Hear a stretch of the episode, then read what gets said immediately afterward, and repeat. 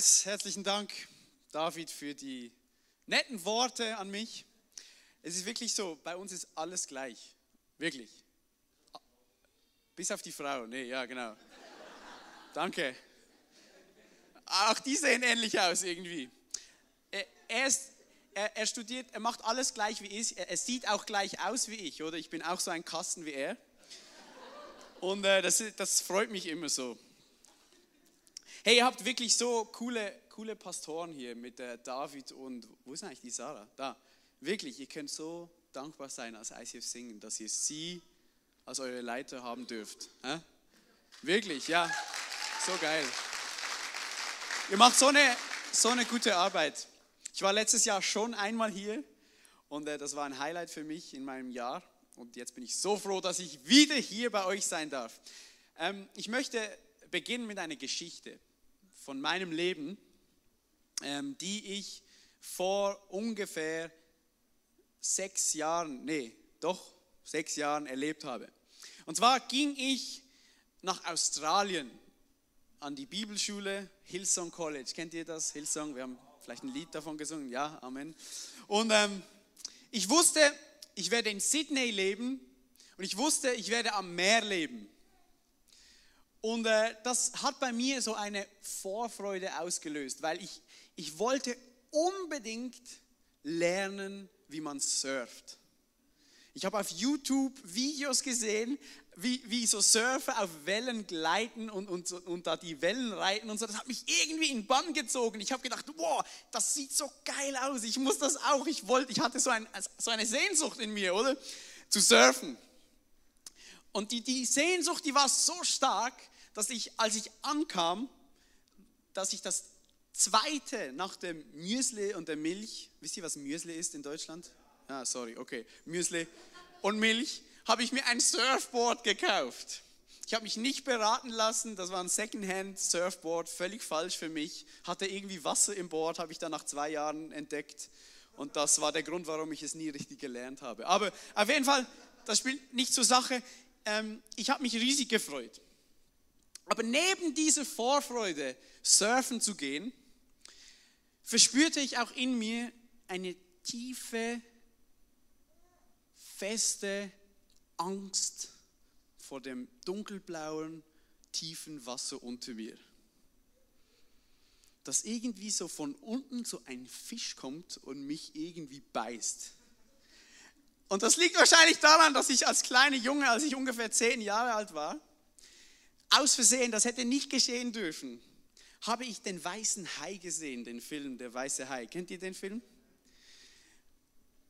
Und ich hatte so eine Angst in mir, dass, dass das mir geschieht.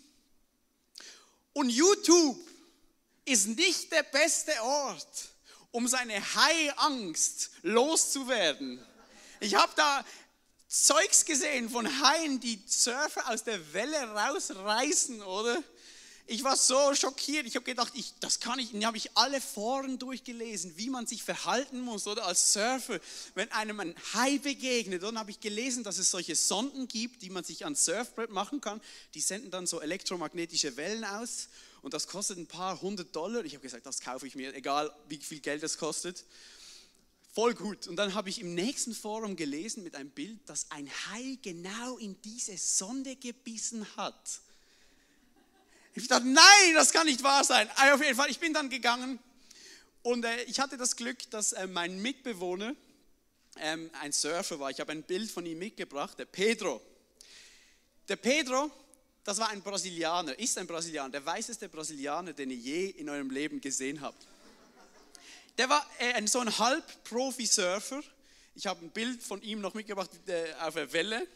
Äh, wirklich eine Maschine, oder? Und er hat gesagt, ja, kein Problem, ich bring's dir bei, komm, wir gehen surfen zusammen. Ich so, yes, voll cool. Ich habe mich dann überwunden und so. Jetzt ein Tipp, wenn dir ein Surfer sagt, ich will dir beibringen, wie man surft, komm, wir gehen zusammen surfen. Der macht einen Witz, er will einfach seine Wellen nehmen und du bist dann irgendwo im Ozean verloren, oder? Und genau das ist geschehen. Wir sind surfen gegangen. Wir waren in der, im Ozean, ich war irgendwo so, äh, ja, zwischen den Wellen, oder? Völlig erschöpft schon, bis ich überhaupt draußen war im Meer, weil die Wellen dich die ganze Zeit wieder an Land spülen. Und dann plötzlich kam es zu der Situation, dass ich so der, der, die Person war, die am weitesten außen im Meer war. Okay, ich schaue so zurück und sehe alle anderen Surfer 20 Meter weiter hinter Pedro auch da. Und dann schaue ich so runter und denke mir so, was, wenn jetzt so ein Fisch von unten kommt? Ich habe so langsam, langsam begonnen, meine Füße aus dem Wasser zu nehmen, so ein bisschen. Ich sage, oh mein Gott, was ist, wenn ich so, beruhig dich, Matthias, beruhig dich, beruhig dich. Und ich so, okay. Dann schaue ich so in die Weite des Ozeans. Schau zurück, Pedro und alle 20 Meter weiter.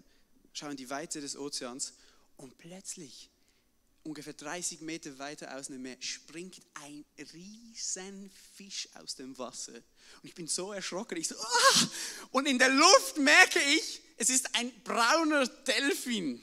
Und er springt wieder runter und ich sage so, ah, ich habe mich so gefreut und ich war, hatte solche Angst gleichzeitig und dann so eine Freude, ah, es ist nur ein Delfin und ich wollte natürlich meine Freude dann teilen, oder? Ich so, ah, und habe mich zu Pedro gedreht, habe gerufen, Pedro, ich habe ein Hai, äh, nein, ich, ich, habe ein Delfin gesehen, ein Delfin gesehen.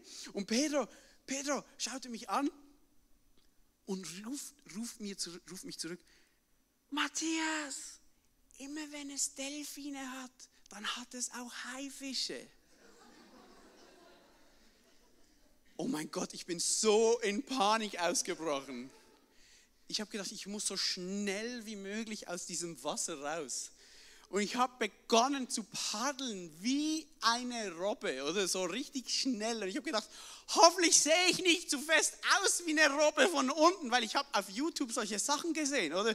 Wie man, wie man so eine Robbe, wie so ein Haifisch so eine Robbe holt. Ich habe gedacht, was passiert mir jetzt? Ich habe gepaddelt wie nichts. Ich habe gedacht, ich muss so schnell wie möglich paddeln, so meine Arme so tief wie möglich ins Wasser strecken, aber nicht zu tief, oder? Vielleicht, weil sonst kommt er dann von unten. Ich war wirklich in Panik. Und das Problem war, kennt ihr diese Albträume, in denen ihr vor etwas wegrennen wollt, aber ihr kommt nicht vorwärts? Träumt man das in Deutschland auch oder ist das nur... Kennt ihr das, ja? Das war so bei mir. Das war so, weil ich war in so einer blöden Strömung, die mich Richtung Ozean getrieben hat. Und egal wie fest ich gepaddelt habe, egal wie fest ich mich angestrengt habe, ich bin nicht vorwärts gekommen. Nein, das Gegenteil geschah. Ich wurde noch weiter rausgetrieben. Ich habe gedacht, oh mein, ich, ich war verzweifelt. Ihr müsst das verstehen, oder? Ich habe gedacht, entweder kommt jetzt ein Hai und holt mich so wie eine Robbe, oder? Ich war in Panik. Und ich habe gedacht, auch wenn kein Hai kommt, ich werde wahrscheinlich trotzdem drauf gehen, weil ich war immer müde, ich wurde immer müde, ich konnte einfach nicht aus dieser Strömung raus. Ich gedacht, ich sterbe, ich sterbe. Und dann plötzlich kam Pedro, mein brasilianischer weißer Mitbewohner, von der Seite einhändig auf mich zugepaddelt. Er packt mein Surfboard und änderte meine Richtung. Und er paddelte mich einhändig aus dieser Strömung raus. Oder ich dachte, ja, einhändig, du mich auch, oder? Er zieht mich aus dieser, nicht Richtung Strand, sondern zuerst nach rechts, aus dieser Strömung raus. Und dann paddelte er mich Richtung Ufer. Ich war so froh, dass Pedro mich, mir hilft, oder? Kam am Ufer an, völlig erschöpft. Ich, ich kam dann so, hab's fast noch geschafft, oder? Sitz im Sand, total müde, aber überglücklich, dass ich gerettet wurde. Schau so nach links und sehe, wie Pedro sich einen ablacht. Und er lacht sich kaputt und sagt mir, hey Matthias, das mit den Delfinen und den Haien, das war nur ein Witz. Ja, wir sind immer noch Freunde, okay? Aber ich war so, ich war so, ich habe gedacht, das gibt es ja nicht. Ich habe ihn gefragt, was glaubst du eigentlich, wer du bist? Das habe ich ihn nicht wirklich gefragt, aber das ist der Titel der Serie, einer Predigtserie, die wir im ICF Basel und ICF Basel-Land gehabt haben. Der Titel war, was glaubst du eigentlich, wer du bist? Und in dieser Serie haben wir zusammen in den Epheserbrief geschaut, ein Brief von Paulus an Christen, und haben unsere Identität wer wir in Jesus Christus jetzt schon sind, wie unser Stand in Jesus Christus aussieht. Und wir haben zusammen in den Spiegel geschaut und haben geguckt, wie sehen wir aus? Wer, wie sieht Gott uns? Und wir haben verschiedene Sonntage gehabt und die Themen waren, dass wir ähm, versöhnt sind, dass wir gerecht sind, dass wir gesegnet sind, dass wir gewürdigt sind und so weiter. Und ich hatte das Thema, dass wir gerettet sind. Und diese Predigt möchte ich heute halten. Ist das okay? Okay, wir sind gerettet. Wir sind gerettet. Wenn du Christ bist, dann bist du gerettet. Okay? Aber was heißt das eigentlich? Paulus schreibt das zu den Ephesern. Wir sind gerettet. Aber Paulus wusste eine Sache und die möchte ich, dass wir, dass wir auch verstehen. Er wusste, dass je mehr du mit deinem Kopf verstehst, je genauer du verstehst mit deinem Kopf und je tiefer das in dein Herz rutscht und du, je mehr du darauf vertraust, dass du eine neue Person in Jesus bist, desto mehr wird die Umsetzung davon zu einem Selbstläufer. Paulus hat das verstanden. In anderen Worten, je mehr du schnallst, was damit gemeint ist, dass du gerettet bist, desto geretteter lebst du auch. Paulus hat das gewusst. Wir sehen das in seinen Briefen. Er, er, er, verschwendet nicht die erste Hälfte seiner Briefe. Er benutzt die ganze erste Hälfte, fast all seine Briefe, um den Christen klar zu machen, wer sie in Jesus als neue Menschen jetzt schon sind.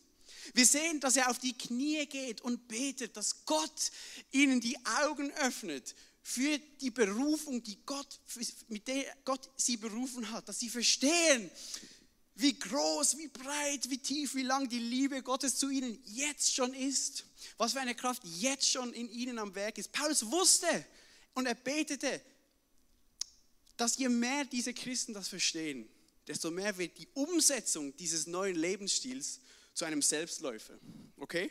Und diese Reihenfolge ist extrem, ist, extrem wichtig. Ich kenne niemanden, der sagt, ja gut, ich schaue nicht, ich schaue nicht am Mor morgens, bevor ich aus dem Haus gehe, in den Spiegel. Ich mache das abends. Das macht man nicht, oder? Du schaust in den Spiegel, bevor du aus dem Haus gehst. Du musst ja wissen, wie du aussiehst.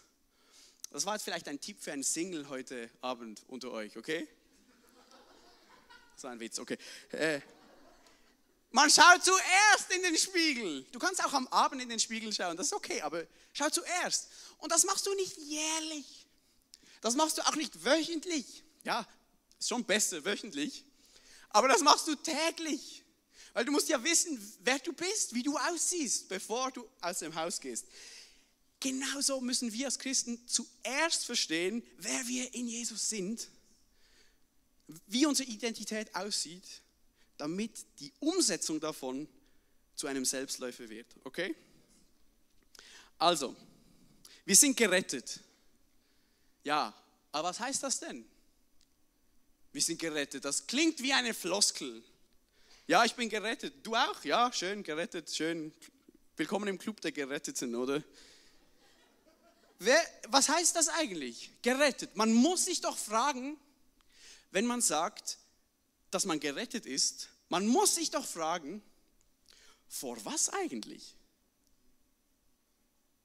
Man muss sich doch fragen, wer rettet eigentlich wen vor was? Leute, diese Fragen müssen wir als Christen präzise beantworten können, wenn wir eine Kirche sein wollen, die für Menschen da ist, um Rettung zu erfahren, okay? Wir müssen diese Fragen beantworten. Und ich sage euch jetzt eins. Die Antworten auf diese Fragen, die sind so gut, dass ich dir versichern kann, dass du heute glücklicher aus dieser Halle rauslaufen wirst, als dass du reingekommen bist dass du heute wenn du hier rausläufst, geretteter rausläufst, als du reingekommen bist. Ich glaube, dass heute in diesem Gottesdienst Menschen gerettet werden, dass Menschen befreit werden, dass Menschen ein neues Bild von Gott bekommen, ein befreiendes Bild. Weil wir verstehen, versteht ihr, je mehr wir verstehen, was das heißt, je, je mehr wir das mit unserem Kopf begreifen, je tiefer das in unser Herz rutscht, desto mehr wird, desto geretteter leben wir. Das ist das Evangelium, das ist die gute Botschaft. Paulus sagt einmal, ich schäme mich nicht für das Evangelium, denn es ist die Kraft Gottes zur Rettung. Heute werden wir die Kraft Gottes erleben. Seid ihr bereit? Sehr gut. Sehr gut. Also, wir wollen jetzt zusammen den Text lesen, den Paulus schreibt an die Epheser, okay? Was er übers Gerettetsein schreibt. Das ist ein bisschen ein längerer Text, aber das spielt keine Rolle. Ihr könnt ja Deutsch, oder? Bei uns in der Schweiz muss man immer übersetzen, die verstehen kein Deutsch, nur Schweizerdeutsch. Nee, das war ein Witz. Okay, aber äh, wir wollen den Text jetzt lesen. Ich brauche ein bisschen eure ähm, Teilnahme dabei, okay? Wenn ich so sage, ja, das müssen wir zusammenlesen, dann sagen wir das alle zusammen laut, okay? Also, Epheser 2, 1 bis 9. Paulus schreibt zu Christen. Auch ihr wart tot durch eure Verfehlungen und Sünden, in denen ihr einst gelebt habt, wie es eben dieser Weltzeit entspricht, wie es dem Fürsten der Lüfte des Geistes, der jetzt noch wirksam ist in den Söhnen und Töchtern des Ungehorsams, entspricht. Unter diesen haben auch wir alle einst dahingelebt in den Begierden unseres Fleisches indem wir taten, was das Fleisch wollte und wonach der Sinn uns stand. Und waren unserem Wesen nach Kinder des Zorns wie die anderen auch. Und jetzt die nächsten beiden Wörter müssen wir zusammen lesen. Auf drei. Eins, zwei, drei. Gott aber, das ist so wichtig, dass wir verstehen, wer. Gott aber, Gott, der reich ist an Erbarmen hat uns in seiner großen Liebe, die er uns entgegenbrachte, mit Christus zusammen lebendig gemacht. Obwohl wir tot waren in unseren Verfehlungen, durch Gnade seid ihr gerettet, und hat uns mit ihm zusammen auferweckt und uns einen Platz in den Himmel gegeben in Christus Jesus. So wollte er in den kommenden Zeiten den überwältigenden Reichtum seiner Gnade was zeigen durch die Güte, die er uns erweist in Christus Jesus. Denn durch Gnade seid ihr gerettet. Woo. Aufgrund des Glaubens. Und zwar nicht aus euch selbst, nein, Gottes Geschenk ist es. Nicht durch eigenes Tun, damit niemand sich rühmen kann. Wir sind was? Wir sind gerettet. Und dieser letzte Satz von Paulus bringt es auf den Punkt, was ich eigentlich versucht habe vorher zu erklären. Wir sind gerettet wir sind geheiligt, wir sind gerechtfertigt und so weiter. All diese Sachen nicht aufgrund dessen, was wir leisten, okay? Es ist Gottes Geschenk. Es ist Gottes Geschenk. Also, wir sind gerettet. Wir sind gerettet. Aber vor was? Vor was sind wir eigentlich gerettet? Okay. Ähm, jetzt jetzt ähm, ich, muss ich ein wenig provozieren, okay? Aber ihr ertragt das ja, oder ihr seid ja Deutsche, oder? Ähm, ich muss ein wenig provozieren, weil zum Teil, zum Teil muss man ein gewisses Bild zerstören, um etwas Besseres aufzubauen, okay? Und ich weiß jetzt, dass für einige von uns das ein, ein, vielleicht eine Erschütterung in ihrem christlichen Glauben ist, was sie von Gott gedacht haben, wie sie das Evangelium verstanden haben. Aber bleibt dran, okay? Es wird besser. Ich baue was Schönes auf, okay? Aber ich, ich muss jetzt zuerst provozieren. Ich habe einen Comic mitgebracht.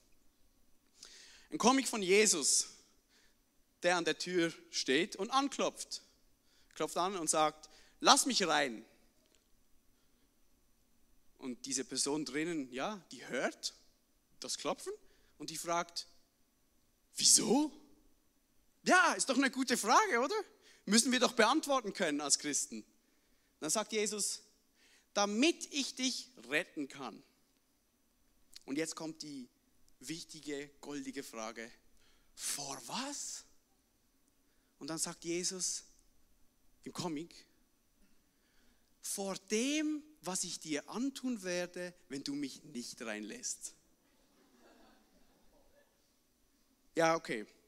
Ich weiß, ich habe jetzt gehört, einige von uns lachen jetzt. Ist okay so, ist auch ein Witz. Aber du glaubst gar nicht, für wie viele Christen das das Evangelium ist. Du glaubst es nicht, für wie viele Christen das das Verständnis von Gott und von Jesus ist. Du glaubst es nicht. Ich bin so froh, dass das Evangelium so viel besser ist als das. Ich bin so froh. Kann ich ehrlich mit euch sein? Das ist nicht biblisch. Das findet sich nicht in der Bibel.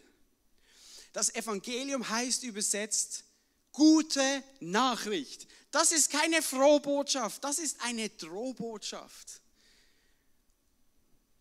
Ich weiß schon, wie man und welche Verse man sich aus der Bibel da nimmt, um zu so einem Bild zu kommen. Ich weiß schon den Weg. Ich kenne das, wie man da hinkommt.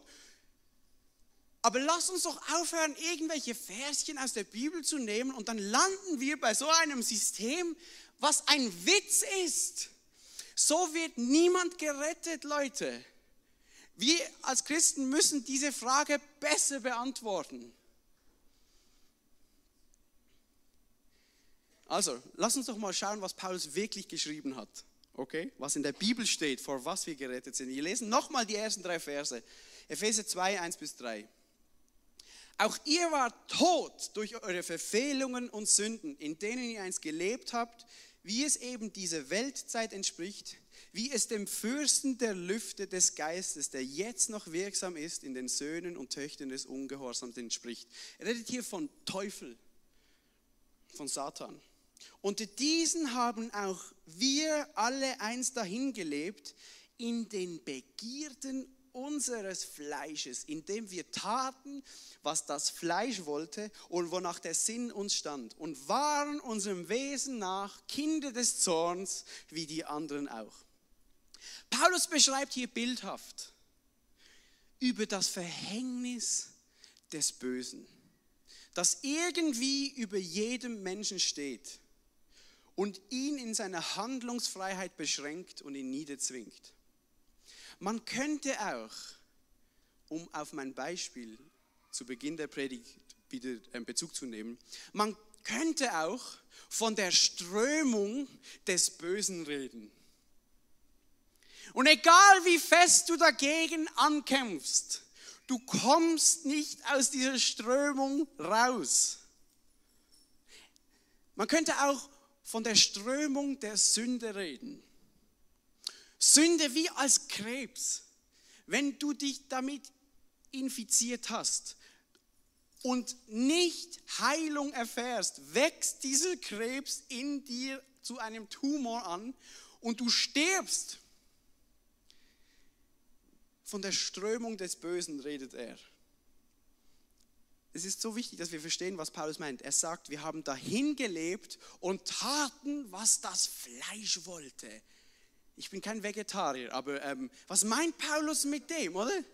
Wir taten, was das Fleisch wollte. Er, er, sagt nicht, was wir wollten. Er sagte, was das Fleisch wollte. Er, er sagt, es ist etwas in uns, das nicht so will, wie wir es wollen.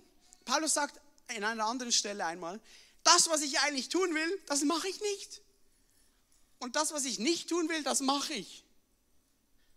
Was ist das? Da ist was in mir drin. Er nennt das Fleisch oder Sünde. Ein Strom in meinem Leben, der mich in eine Richtung drückt und zwängt. Und egal wie fest ich aus eigener Kraft dagegen ankämpfe, ich komme nicht raus. Das Gegenteil passiert. Ich werde müde und werde sogar in die andere Richtung gedrängt. Und das ist, was der Text sagt, wovor wir gerettet werden. Vor der Sünde und der letztendlichen Konsequenz davon, dem Tod. Der Text sagt nicht, wir werden vor Gott gerettet. Jesus rettet uns nicht vor sich selbst. Jesus rettet uns auch nicht vor Gott.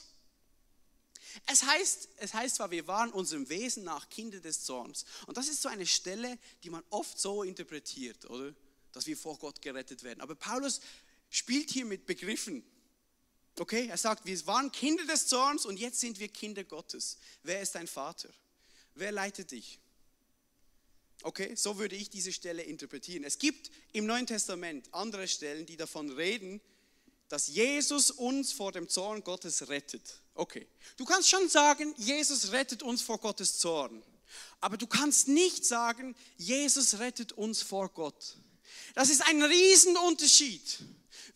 Weil wir müssen verstehen, was die Bibel meint, wenn sie sagt, Gottes Zorn. Und ich möchte euch das als Hausaufgabe mitgeben. Lest mal Römer Kapitel 1 nach.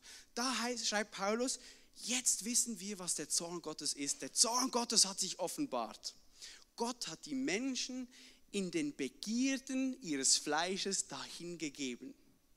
Er hat sie dem Strom, in dem sie waren, dahingegeben. Aber versteht ihr, das ist ein passiver Zorn. Das ist kein aktiver Zorn.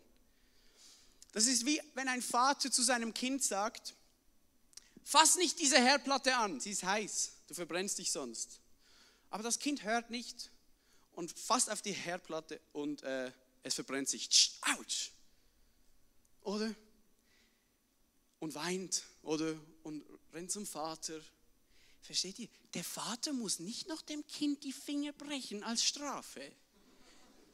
Ja, du lachst jetzt, aber wie du, du glaubst gar nicht, was Christen für ein Bild von Gott haben, noch viel schlimmer als das. Nein, der Vater macht eine Salbe drauf, er macht einen Verband drauf. Und er sagt dem Kind, mach's nicht mehr. Versteht ihr, die, die Strafe der Sünde ist die verbrannte Hand. Aber wenn das Kind immer wieder ranfasst, weil es irgendwie geil findet oder? Immer wieder, ouch, dann macht der Vater alles dafür, dass das Kind abgehalten wird. Er schickt Propheten und er schickt die Bibel und er, aber wenn das Kind erwachsen wird und darauf besteht, ich fasse jetzt daran. Ja, so dumm, wir lachen, aber unsere Lebensstile, manchmal leben wir solche Leben, wir machen immer wieder den gleichen Scheiß und sagen, Gott, wo bist du?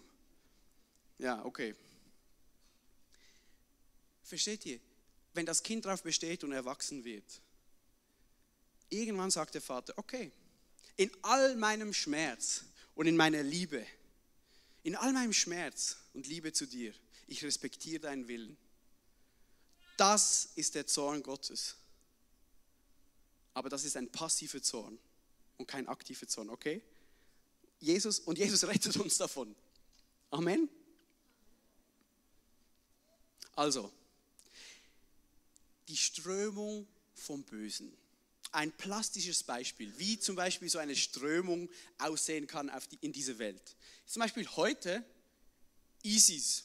Okay, wir haben alle in den Nachrichten gelesen von diesen Anschlägen und so weiter, wo durch eine teuflische und dämonische Ideologie, ich sage das bewusst so, weil Paulus benutzt auch diese Sprache, durch eine teuflische und dämonische Ideologie Menschen dazu verleitet werden, anderen Menschen zu schaden und sie umzubringen. Ein Strom der Sünde, der im Verderben und im Tod endet.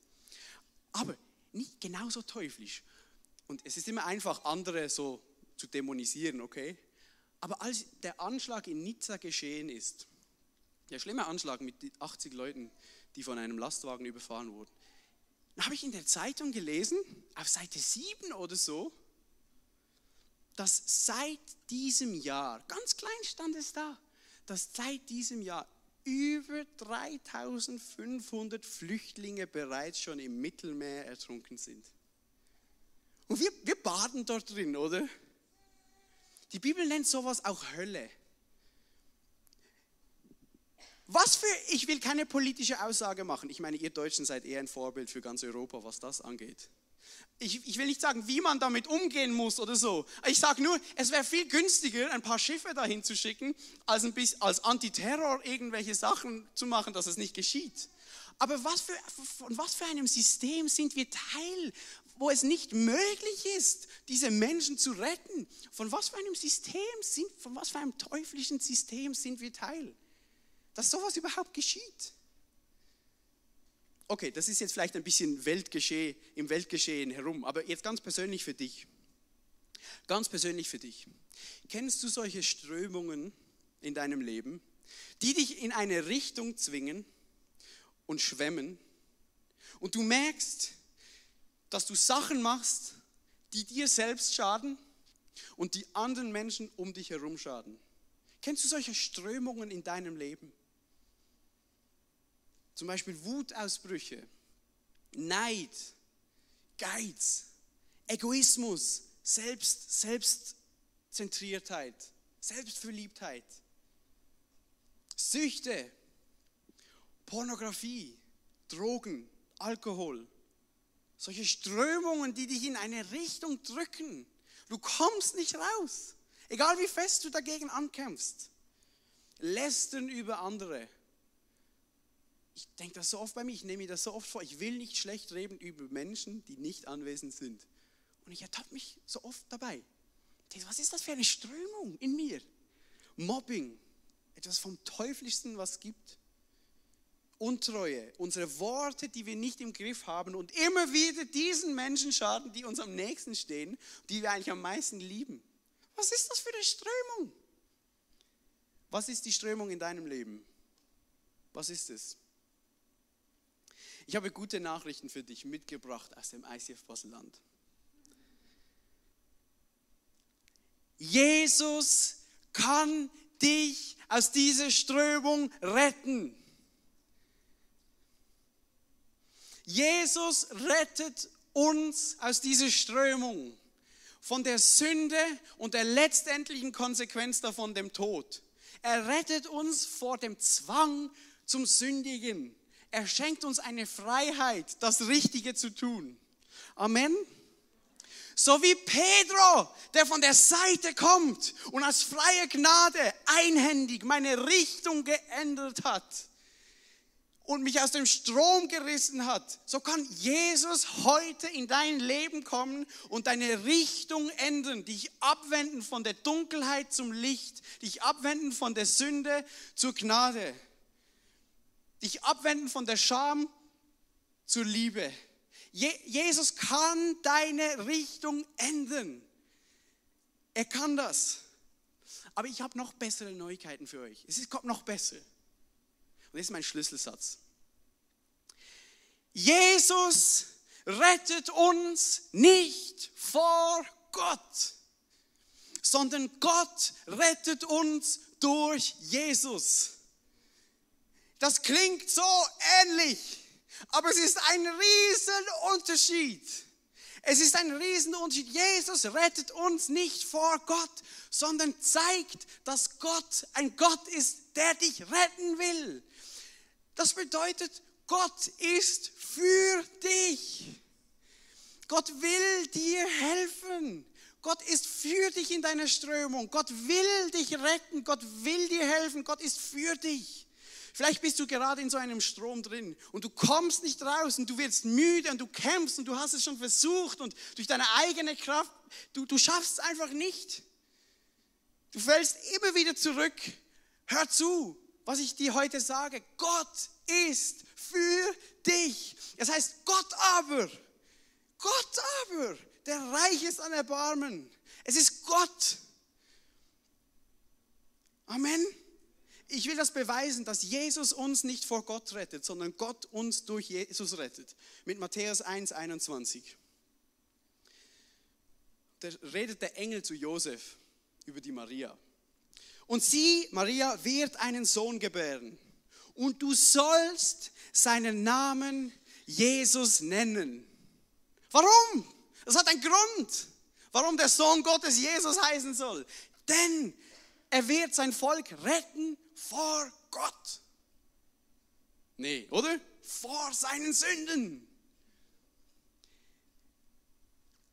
Es hat einen Grund, warum der Sohn Gottes Jesus heißt. Weil Jesus heißt übersetzt, Gott ist Rettung.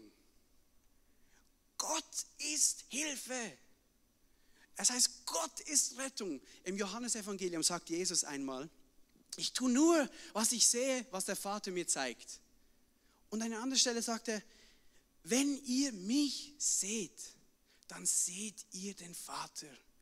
Wenn ihr wissen wollt, wie der Vater im Himmel ist, dann schaut auf mich.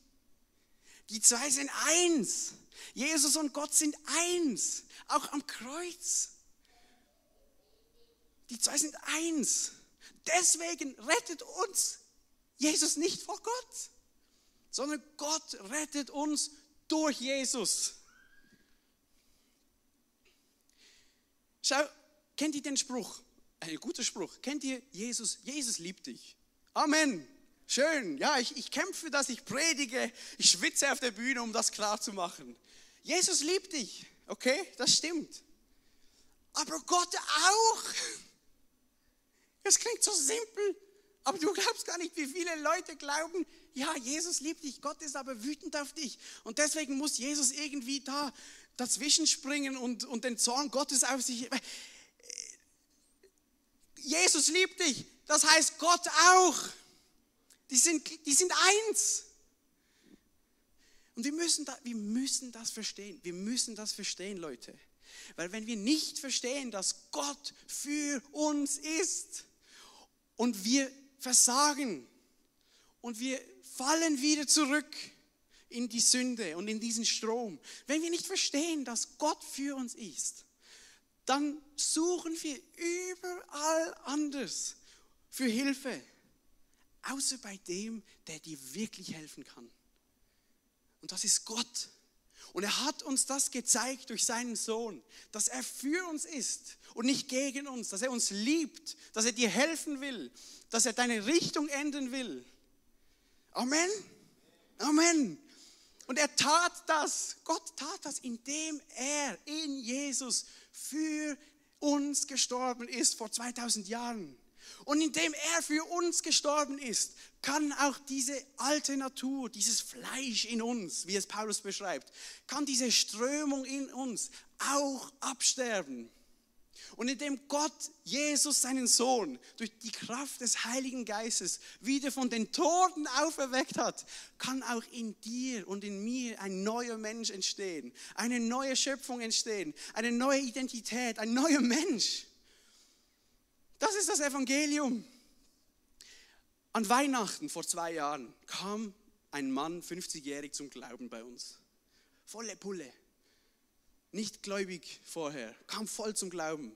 Ich habe dann mit ihm gebetet, er hat Jesus in sein Herz eingeladen, er hat, er hat Jesus sein Leben gegeben im Gebet. Wir haben gebetet, dass Jesus in sein Herz kommt, dass der Heilige Geist in sein Herz kommt, dass ein neuer Mensch geschaffen werden kann. Und drei Wochen später rede ich mit dieser Person und frage, hey, wie geht's dir so seit Weihnachten? Und er sagt so, hey, ist voll crazy in der Arbeit, wenn meine Kollegen lästern über anderen, über andere, dann stört mich das. Vorher habe ich da mitgemacht. Jetzt stört mich das. Versteht ihr? Es hat ihm niemand gesagt, du sollst nicht mehr lästern. Jetzt bist du Christ, jetzt lästerst du nicht mehr. Das hat ihm niemand gesagt. Das ist die Kraft des Heiligen Geistes, die einen neuen Menschen in dir schafft. Amen. Ich möchte das zuspitzen.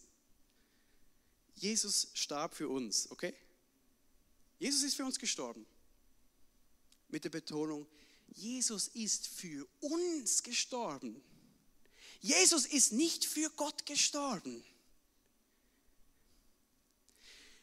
Gottes Bild über dir, anders formuliert, der Tod von Jesus am Kreuz endete nicht Gottes Bild, das er von dir hat. Der Tod von Jesus am Kreuz endet unser Bild, das wir von Gott haben. Wir erkennen am Kreuz, dass Gott für uns ist, dass er uns liebt, dass er sogar für uns stirbt, dass er uns so fest liebt, dass er uns retten will aus diesem Strom, dass er sogar sein eigenes Leben hingibt. Das lehrt uns das Kreuz. Amen. Amen. Ich möchte, ich möchte Lukas 5, 31 bis 32 lesen und abschließen dann. Jesus, es heißt dort, und Jesus entgegnete ihnen, nicht die Gesunden brauchen den Arzt, sondern die Kranken. Ich bin nicht gekommen, Gerechte zu rufen, sondern Sünder zur Umkehr. Ich möchte es nochmal lesen. So zentral. Und Jesus entgegnete ihnen, nicht die Gesunden brauchen den Arzt, sondern die Kranken. Ich bin nicht gekommen, Gerechte zu rufen, sondern Sünder zur Umkehr. Darf ich einen Vorschlag machen, liebes ICF Singen? Lasst uns Jesus ein bisschen biblischer sehen. Okay? Lasst uns Jesus mehr als Arzt anstatt als Anwalt verstehen. Lasst uns das Evangelium mehr als ein Krankenhaus anstatt als Gericht verstehen.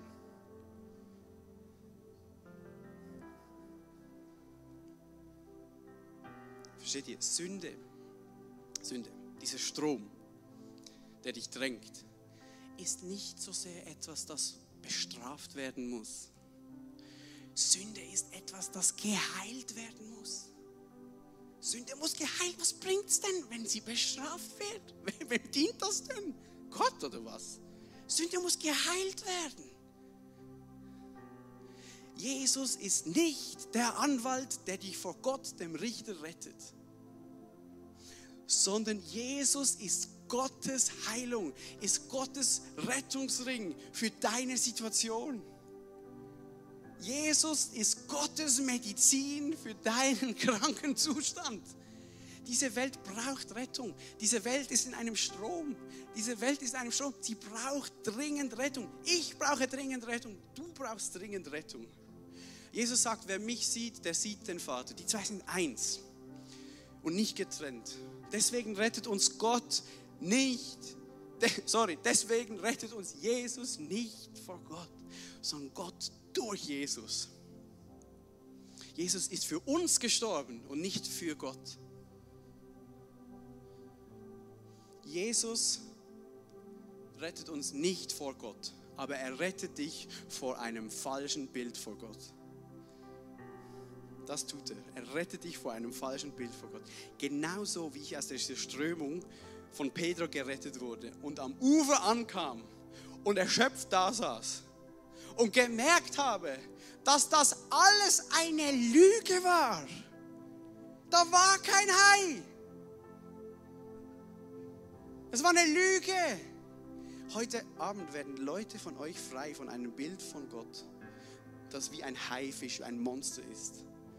Lasst mich euch sagen, Gott ist ein Vater und er zeigt sich uns in Jesus. Ich möchte mit dem nicht sagen, ja, ah, es spielt überhaupt keine Rolle. Du musst einfach anders denken, dann ist alles okay. Es gibt kein Haifisch, okay, ist alles gut. Ich war in dieser Strömung drin und auch wenn kein Haifisch gekommen wäre, ich wäre wahrscheinlich draufgegangen. Das meine ich ernst. Wir sind in dieser Strömung Sünde drin und die ist lebensvernichtend für uns und für unsere Mitmenschen und für diese Welt. Persönlich wie global. Wir brauchen dringend Rettung. Gott will dich retten. Gott ist für dich. Jesus rettet dich aus diesem Strom der Sünde, aus dem du selbst nicht rauskommst. Meine Frage ist an dich heute Abend. Brauchst du Gottes Rettung? Brauchst du Gottes Rettung? Lass mich dich ermutigen, wenn das der Fall ist. Der Name von Jesus ist Programm. Sein Name bedeutet, Gott ist Rettung. Über deine Situation ist, steht ein Namen, der dich aus dieser Sünde retten kann. Der Name von Jesus ist Programm. Paulus schreibt einmal im Römer Kapitel 10, jeder, der den Namen des Herrn anruft, wird gerettet werden. Jeder, der den Namen des Herrn anruft, wird gerettet werden. Wow, Vielleicht lebst du in seinem Strom und du bist müde und du kommst nicht dagegen an. Du fällst immer wieder zurück und du paddelst und du machst und du tust. Lass mich dich ermutigen. Es heißt Gott aber. Aber Gott, der reich ist an Erbarmen, hat seinen Sohn für dich gesandt. Versteht ihr? Jesus ist Spezialist für solche Fälle. Das war der Grund, wieso er auf diese Erde gekommen ist um Menschen vor ihrer Sünde zu retten. Das kann Jesus am besten. Das ist sein Beruf. Jesus kann dich retten. Jesus kann deine Richtung ändern. Wenn du hier bist und du brauchst Gottes Rettung in deinem Leben, dann musst du zwei Sachen am, zu, am Schluss von meiner Predigt verstehen. Du musst zwei Sachen verstehen. Wenn du Rettung brauchst, dann musst du bereit sein, dich zu wenden. Du musst bereit sein, umzukehren.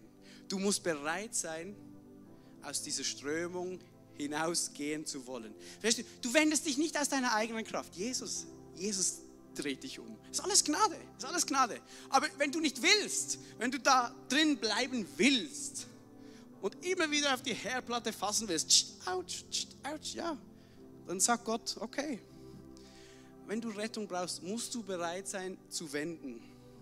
Von der Sünde zu Gott, von der Dunkelheit zum Licht. Du musst bereit sein, dich zu wenden. Und das Zweite ist, dass du verstehen musst, ist, Jesus ist nicht für alle gekommen. Jesus sagt, ich bin nicht für die Gesunden gekommen. Nicht die Gesunden brauchen einen Arzt, sondern die Kranken. Die Frage ist mehr, verstehst du, dass du krank bist?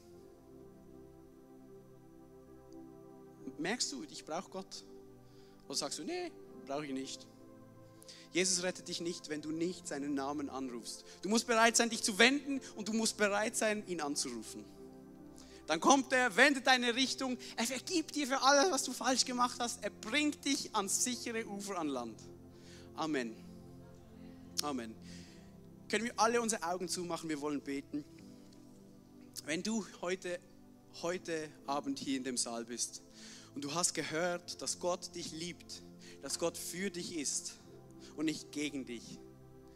Und du bist vielleicht jetzt so in einem Strom der Sünde drin und es drängt dich in eine Richtung und du kommst nicht selbst da, daraus.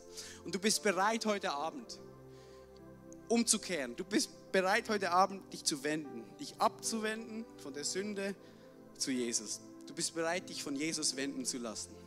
Und du bist bereit anzuerkennen, dass du Jesus Gnade brauchst. Wenn du das heute Abend bist, ob du jetzt schon lange Christ bist oder einmal Christ warst oder vielleicht bist du heute zum ersten Mal hier und du hast es zum ersten Mal gehört, wenn du Gottes Rettung brauchst, während alle anderen die Augen zu haben, dann streck jetzt auf, wo immer du sitzt. Wink mir schnell zu. Ja, danke vielmals. Lasst, lasst eure Hände oben, wir, wir, wir haben alle die Augen zu. Es sind einige Hände von euch. Ruf an zu Jesus, ruf seinen Namen an. Wir wollen beten. Bet du das mit mir, mit der Hand erhoben, während alle anderen, Augen, die, alle anderen die Augen zu haben. Wir wollen, an, wir wollen Gottes Namen anrufen mit erhobenen Händen. Lieber Gott, du siehst meine Situation. Ich bin in so einer Strömung drin. Ich komme nicht daraus. Ich bitte dich, rette mich wende mich. Ich bin bereit, mich zu wenden, Gott. Ich bin bereit, von der Dunkelheit zum Licht mich zu drehen. Bitte bring mich ans sichere Ufer. Amen. Amen, Amen. Jesus, du siehst diese Hände. Lieber Gott, du siehst diese Hände heute Abend. Und ich bitte dich jetzt, dass du deinem Namen gerecht wirst. Lieber Gott, dem Namen von Jesus. Gott ist Rettung. Gott, du, dir ist keine Situation zu unmöglich. Gott, du kannst retten. Du kannst retten. Gott, du hast deinen Sohn von den Toten auferweckt. Du kannst auch ein paar Menschen heute Abend hier wenden und sie ans sichere Ufer bringen. Gott, ich bitte dich, dass du deinem Namen gerecht wirst. Du hast gesagt, du liebst uns. Du hast gesagt, jeder, der den Namen des Herrn anruft, wird gerettet werden. Und ich bitte dich für Ehen, für Beziehungen, die zerbrochen sind. Ich bitte dich, Gott, dass du sie heilst. Ich bitte dich für Freundschaften, die kaputt sind. Ich bitte dich für Krankheiten, dass du sie heilst, lieber Gott. Ich bitte dich, dass du Süchte und Zwänge eliminierst heute Abend im Namen von Jesus. Ich bitte dich, dass du deinen Arm ausstreckst und uns wendest und uns ans sichere Ufer bringst. Und ich danke dir, Gott, im Voraus für all diese Geschichten, die du noch in Singen schreibst, durch das ICF-Singen, weil sie verstanden haben, dass Jesus uns nicht vor Gott rettet, sondern Gott uns durch Jesus rettet vor der Sünde und dem Tod. Amen. Amen. Wir werden in einem Moment singen und das Abendmahl ist da links bereit. Das ist eine geniale Gelegenheit, das nochmal zu verinnerlichen. Verstehst du? Der, der, Der Becher mit dem Traubensaft repräsentiert das Blut Jesu. Das Brot repräsentiert seinen Leib. Und das, als Jesus am Kreuz für uns gestorben ist, hat sich sein Blut von seinem Leib getrennt. Er hat geblutet. Und indem wir das jetzt zu uns nehmen, vermischt sich in uns das Blut mit dem Brot. Neues Leben entsteht wieder in uns. Blut getrennt von Leib lebt nicht, das ist tot, aber es kommt in uns zusammen und wir werden zu neuen Menschen. Amen. Das wird heute passieren, wenn du mit diesem Vertrauen dahin gehst. Gott ist für dich und nicht gegen dich. Lass uns aufstehen, lass uns singen zu diesem Gott und wer will das Abendmahl einnehmen. Amen.